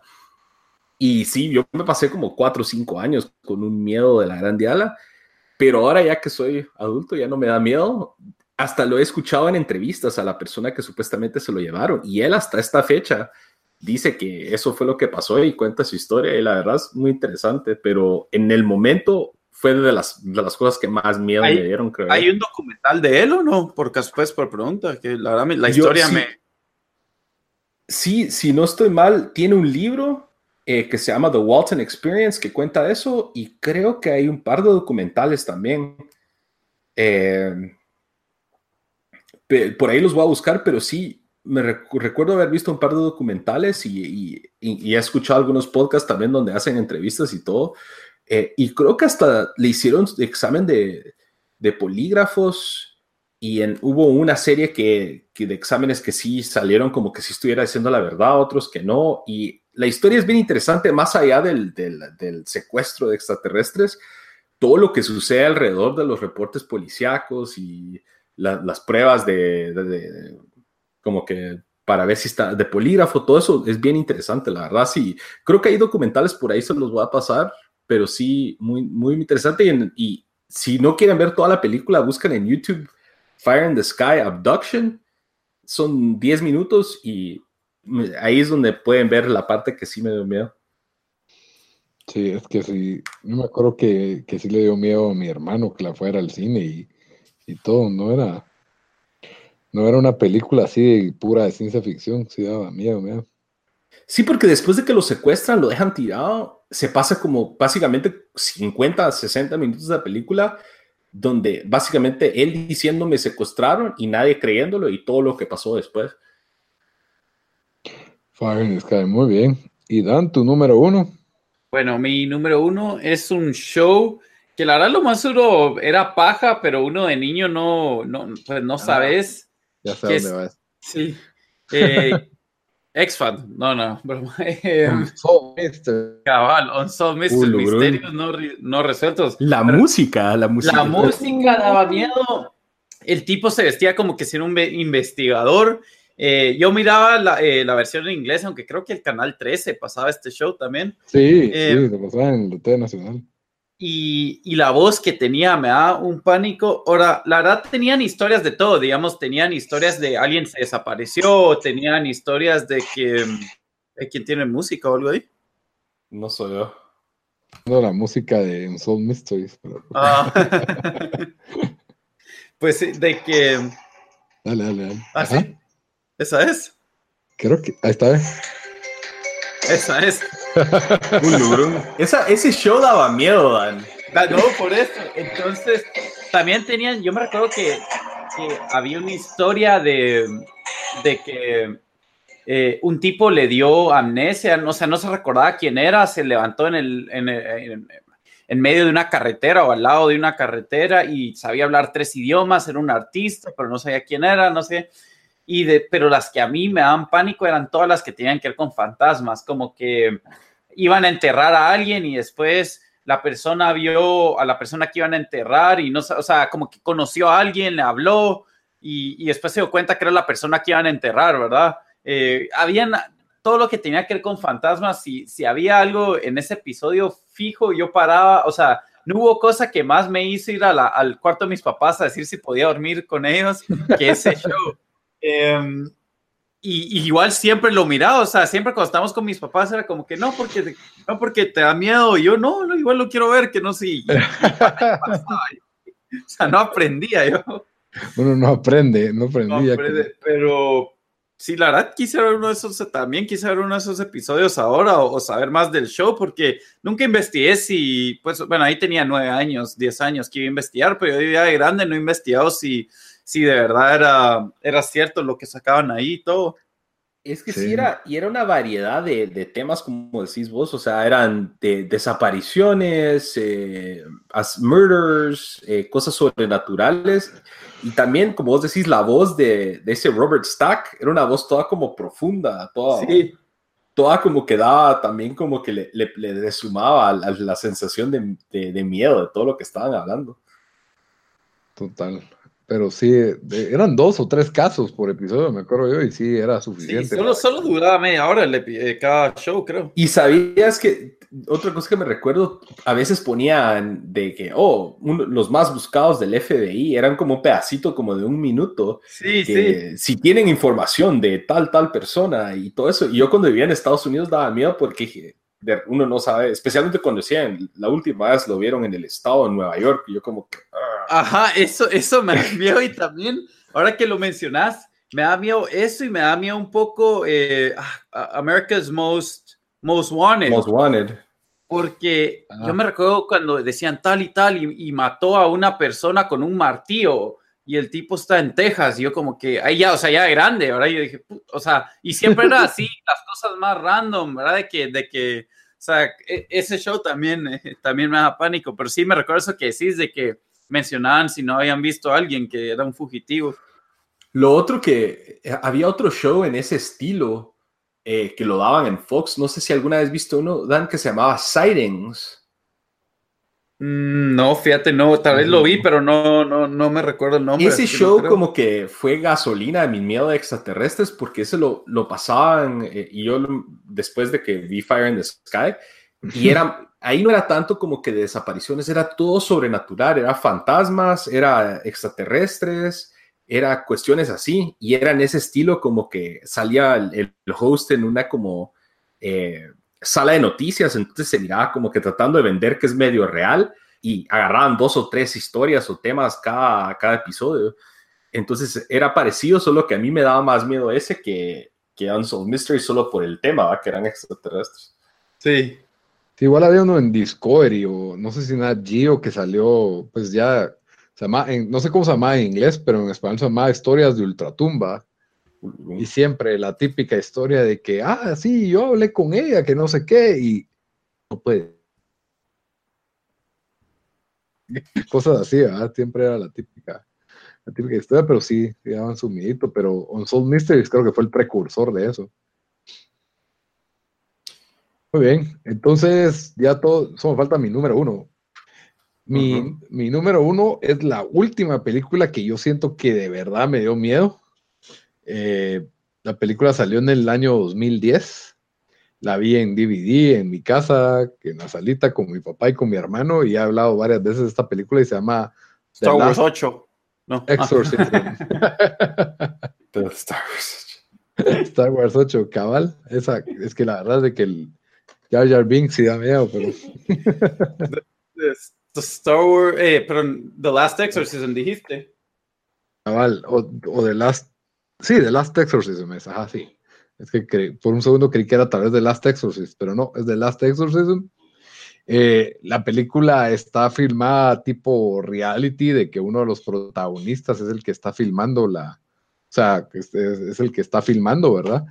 Y mm, se trata de, un pastor que realmente era un embaucador y él cobraba por liberar a gente de demonios y pues todo era trucos, ¿verdad? Él tenía, tenía varios trucos como que apareciera humo, de que, y lo demás era su gestión de las personas y así hacía dinero y, y él ya se había, ya le había, pues vio que un niño se murió porque no lo llevaron al doctor y, y los papás creían que era un demonio, entonces él como que dice, bueno, yo ya no quiero seguir con este tipo de estafas y voy a documentar mi última estafa para demostrarle al mundo que los exorcismos pues realmente son una mentira, ¿verdad? No, no son de verdad.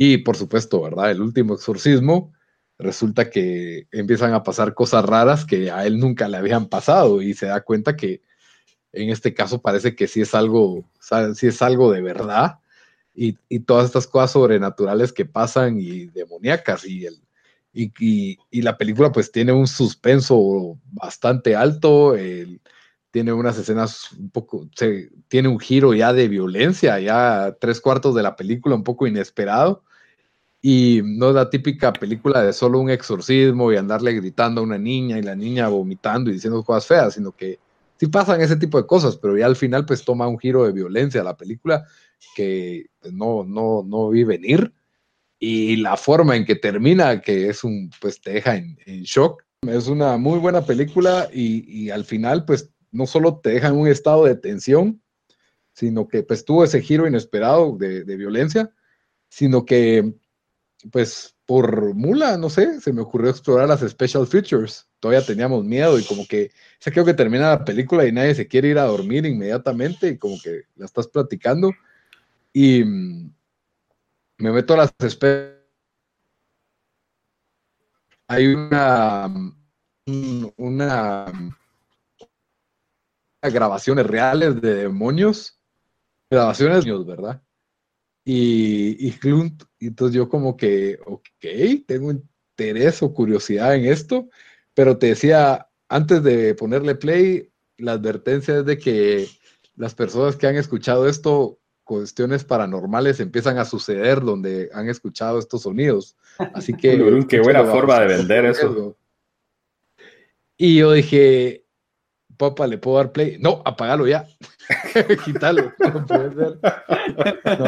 con eso no se juega, me dijo. Y yo, ah, va, sí, tienes razón, no se juega con eso. Mejor a lo seguro, dijeron ustedes. Y, y, entonces salí al jardín y enterré el DVD, porque no, las no, por allá de estar, pero sí, nunca más, nunca más volví a poner el DVD o probar esas Deberíamos de ver cuando estemos en Guate. En tu casa, en tu casa, por si ah, acaso. Vamos a un como restaurante y lo miramos ahí. una laptop. neutral. Vamos a dejarle un demonio ahí a alguien que nos caiga mal. Vamos nada más con, permisito, solo vamos a ver esto. pizza. Pero bueno, para mí, esa fue la última experiencia de miedo que de verdad tuve. Ya tenía, pues, tal vez 29 años, digo yo, no sé. No, no, porque salió en 2010 yo la había visto unos dos años después, o algo por el estilo, 2012, ¿no? No, no tenía tanto, pero sí, fue hace más. Fue hace seis años. Tenía 28. Y esa es buena, yo la vi. O sea, sí, sí, a miedo, es sólida película. Bueno, con eso terminamos nuestro capítulo especial de Halloween, episodio especial de Halloween, y nos vamos a las recomendaciones de la semana. Bamba, ¿qué recomendás? Yo esta semana voy a recomendar un podcast, siempre en el estilo como que siguiendo un poco lo paranormal eh, en tema de Halloween. Eh, es un podcast que se llama Welcome to Night Vale. No sé si lo han, lo, lo han escuchado o han escuchado hablar de él. No. Es un podcast eh, que, eh, que es aquí, pues es algo famoso en Estados Unidos o ha tenido su fama. Y es básicamente la premisa es que es eh, como que un noticiero, un, como show de radio de un pueblo ficticio que se llama Nightville. Y la premisa es que, según el escritor de, de esta serie, que en este pueblo es, es, un, es un pueblo en donde todas las conspiracy theories son reales. Ok. Entonces, eh, cada episodio, pues es como que, como te digo, un noticiero, pero hablan de estas cuestiones paranormales y extrañas que suceden en este pueblo como que si fueran normales. Ponete, le dicen, ah, sí, que, bueno, esta semana eh, en, la, en la iglesia, no sé qué, tenemos una reunión de los, de los seguidores de Cthulhu, por favor, traigan su propio sacrificio. O sea, es un como, un como humor bien seco, pero, pero es bien chistoso y es bien, eh, o sea, más que miedo es, es chistoso. Entonces, cuestiones así, o que, por ejemplo, ah, eh, está cerrada la carretera hoy porque acaba de aparecer un fantasma y no está dejando pasar a nadie, así que por favor tomen rutas alternas y las precauciones necesarias, o sea, cosas así. Eh, ya lleva más de 100 episodios, pero la verdad no es una serie con, con, con algunas excepciones, puedes escuchar cualquier episodio como su propio standalone y, y pues es una misma como que mini historia o qué sé yo. Son algunos que, que van atados, pero es una minoría. Y de hecho el website de ellos eh, te dice, bueno, si nunca has escuchado, como que te dice dónde empezar y ellos tienen una guía y, y, como que te lo desglosan bien fácil para poder meterte al, al, show. Y lo otro bueno es que cada episodio dura como 25 o 30 minutos, son bien, bien fáciles de, de, de digerir. Y, y Pareció nuestros episodios, ¿no? Sí, la verdad. Pero no, la verdad muy bueno y de hecho se, se volvieron tan populares que hacen giras en Estados Unidos donde hacen live shows en teatros y cosas así. Ah, eh, pero sí, la verdad, muy recomendado. Es muy entretenido y siempre en el estilo así paranormalón. Está bien. Dan, ¿tu recomendación? Eh, bueno, mi recomendación es una película que creo que o la vi con vos, Lito, vos me la recomendaste, así que ahí, ahí Lito con el assist. Es más, más, o sea, es es de, no es de horror, es, es, más comedia, diría yo, pero, pero es bien buena, se llama Zombieland. Ah, buena, no, no me acordaba que yo la había recomendado. oh, bueno, no en el programa, pero, pero, a mí me la recomendaste, con vos la vi, no me recuerdo. Eh, es una okay. película que sale eh, ah, Woody sí. Harrelson, Jesse Eisenberg, Emma Stone, o sea, tiene buen cast, eh, y es básicamente que trabajan en un en un, eh, ¿cómo se dice? En un theme, theme park. ¿O no? Eh, parque, o, o van ahí. Sí, bueno, ahí termina la película. Ahí, ahí termina, ah, sí, ahí van, ¿verdad? Sí, sí. Uh -huh. Pero sí, básicamente de, de, zombies, como dice la, la, el nombre, ¿verdad? Y, y sí que terminan en un, en un, en un parque de aventuras. Eh, y es, es, bastante chistosa la película. Eh, tiene 90% Rotten Tomatoes eh, definitivamente la, la, recomiendo para, para verla. Sí, sí, buenos actores también, Woody Harrelson, eh, Emma Stone, sí, Eisenberg. Mm, y también hay algunas sorpresas por ahí, y sí es en, el, en, en línea con, con la tendencia que hubo de las películas de horror, comedia eh, o comedia horror, que Lito y yo hemos tenido nuestros debates, pero sí, la verdad muy buena, también me, me gusta mucho. Esta no es de horror, pues es una comedia. Sí, esta es com eh, comedia horror, horror comedy, caería Ajá. en ese género. Eh, ¿Qué, ¿Qué, era el cambio sorpresa, Bill Murray? Ah, eh, bueno. Ese era uno de sí, es, es buena. Es, es, yo sí la recomendaría. Buena recomendación, Dan. Es, es, chistosa si no la han visto. La verdad sí vale la pena. Bueno, y mi recomendación da miedo, pero no en el sentido convencional. Es una, está en Netflix y es Making a Murder Part 2. Porque acaban de salir los nuevos episodios de Making Sara a está Murder. obsesionada con ese. Y los estoy devorando, mano. La verdad de que está muy bueno y sí da terror el sistema judicial de Estados Unidos en algunos aspectos. Y si ese da miedo, no quiero pensar cómo será el de Guatemala. pero, pero sí, la verdad de que está súper recomendado, no desentona con la temporada anterior y es una telenovela que va para largo, creo yo, porque ya voy casi terminándola y, y no miro que tenga conclusión. Ojalá que ya termine, porque sí, ya mucho, ya mucho nos, están metiendo. Pero bueno, entonces con eso terminamos el episodio número 39. Recuerden que nos pueden ver en Spotify, en Stitcher, en iTunes, en YouTube, eh, en todos los lugares nos encuentran como tiempo desperdiciado, en cualquier app que usen para ver podcast. En SoundCloud también estamos. Y también pues pueden buscarnos en redes sociales, coméntenos, háblennos, cuéntenos qué quisieran escuchar, si les gustó la dinámica del, del reto bíblico. Estamos en Twitter, en Facebook, en Instagram, en todos estamos como tiempo desperdiciado, excepto en Twitter como T desperdiciado. Y con eso, pues ahí terminamos el show, pequeño episodio de una hora y media. Hasta la próxima. Bamba. feliz Halloween. Halloween.